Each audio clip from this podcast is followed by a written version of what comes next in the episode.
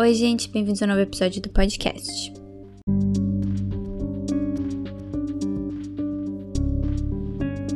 Hoje eu vou falar um pouquinho sobre os arquétipos no gênero slasher e como que foi subvertido esses arquétipos em American Horror Story na nona temporada 1984. Eu vou começar dando uma breve contextualização sobre o que é o gênero slasher. Ele começou no final dos anos 70 e teve seus anos dourados nos anos 80 o filme que foi considerado fundador da base para que o gênero pudesse ser feito anos depois é o Psicose, de Alfred Hitchcock.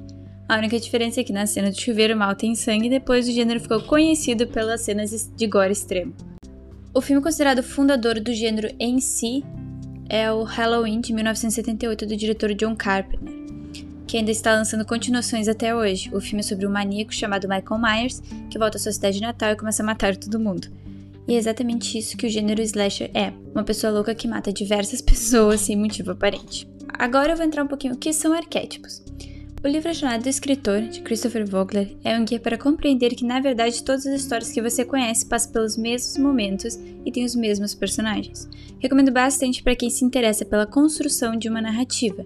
No livro, ele explica o que são arquétipos. Ele fala o seguinte: ao descrever tipos, símbolos e relacionamentos de personagens, o psicólogo Carl G. Jung empregou o termo arquétipo para designar padrões antigos de personalidade que são uma herança compartilhada da raça humana. Por exemplo, o personagem que é o herói da história tem várias narrativas diferentes, mas com características muito semelhantes. O gênero de terror se utiliza muito desses arquétipos nas suas narrativas, principalmente o subgênero slash. American Horror Story é uma série antológica, ou seja, as temporadas não têm relação uma com a outra.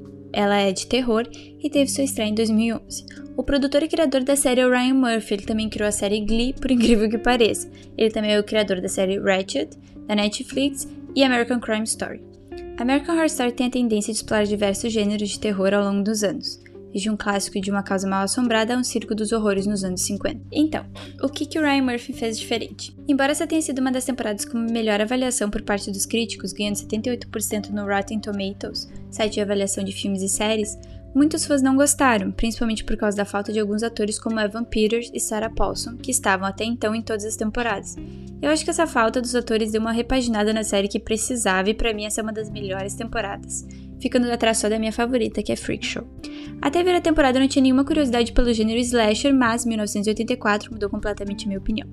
Importante ressaltar que a grande influência da série é o primeiro filme da franquia, Sexta-feira 13. Vou falar dos primeiros cinco episódios, pois ao meu ver a série pode ser dividida em duas partes. Os primeiros cinco episódios que acontecem em uma noite e lembram diretamente os filmes slashers, e os quatro últimos, que é quase como se fosse um pós, o que aconteceu depois com, com esses personagens, que é algo que nunca podíamos ver nos filmes clássicos do gênero. Ele pega quase todos os arquétipos e clichês do gênero e subvertem eles.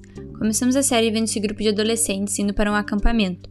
Sabemos exatamente quem eles são, pois já vimos eles antes. Brooke é a provável Final Girl. Final Girl is the girl that embodies the moral code that society thinks allows you to forward in life. Essa é a fala do diretor de Sexta-feira 13 no documentário Going to Pieces The Rise and Fall of the Slasher Film.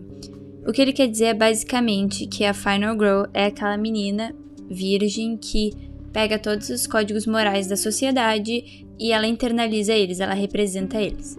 Nós temos a Montana, que é uma menina descolada que é sexualmente ativa e não tem vergonha de mostrar essa sexualidade.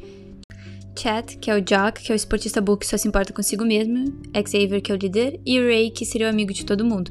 Entretanto, nada é o que parece. Chat é um dos personagens que mais se importam com os outros e foi jogado para fora das Olimpíadas por ter usado doping. Montana é uma psicopata Ray não se importa com os outros e em diversos momentos os traem. Além do que, o assassino na verdade tem um dos arcos narrativos mais tristes e importantes da temporada. Outro aspecto interessante é que os filmes slasher são extremamente sexuais, coisa que a série não se absteve nas outras temporadas, mas, exatamente por esse motivo, não tem nenhuma cena de sexo explícita. Então o que o Ryan Murphy fez foi algo extremamente inteligente, porque ele pegou todas essas coisas que os fãs amam do gênero, a tensão do assassino por perto, a sensação do início de um verão em um acampamento no meio da natureza, as mortes gráficas, e deu uma repaginada nos elementos que acabavam, ao meu ver, pelo menos tornando-os previsível.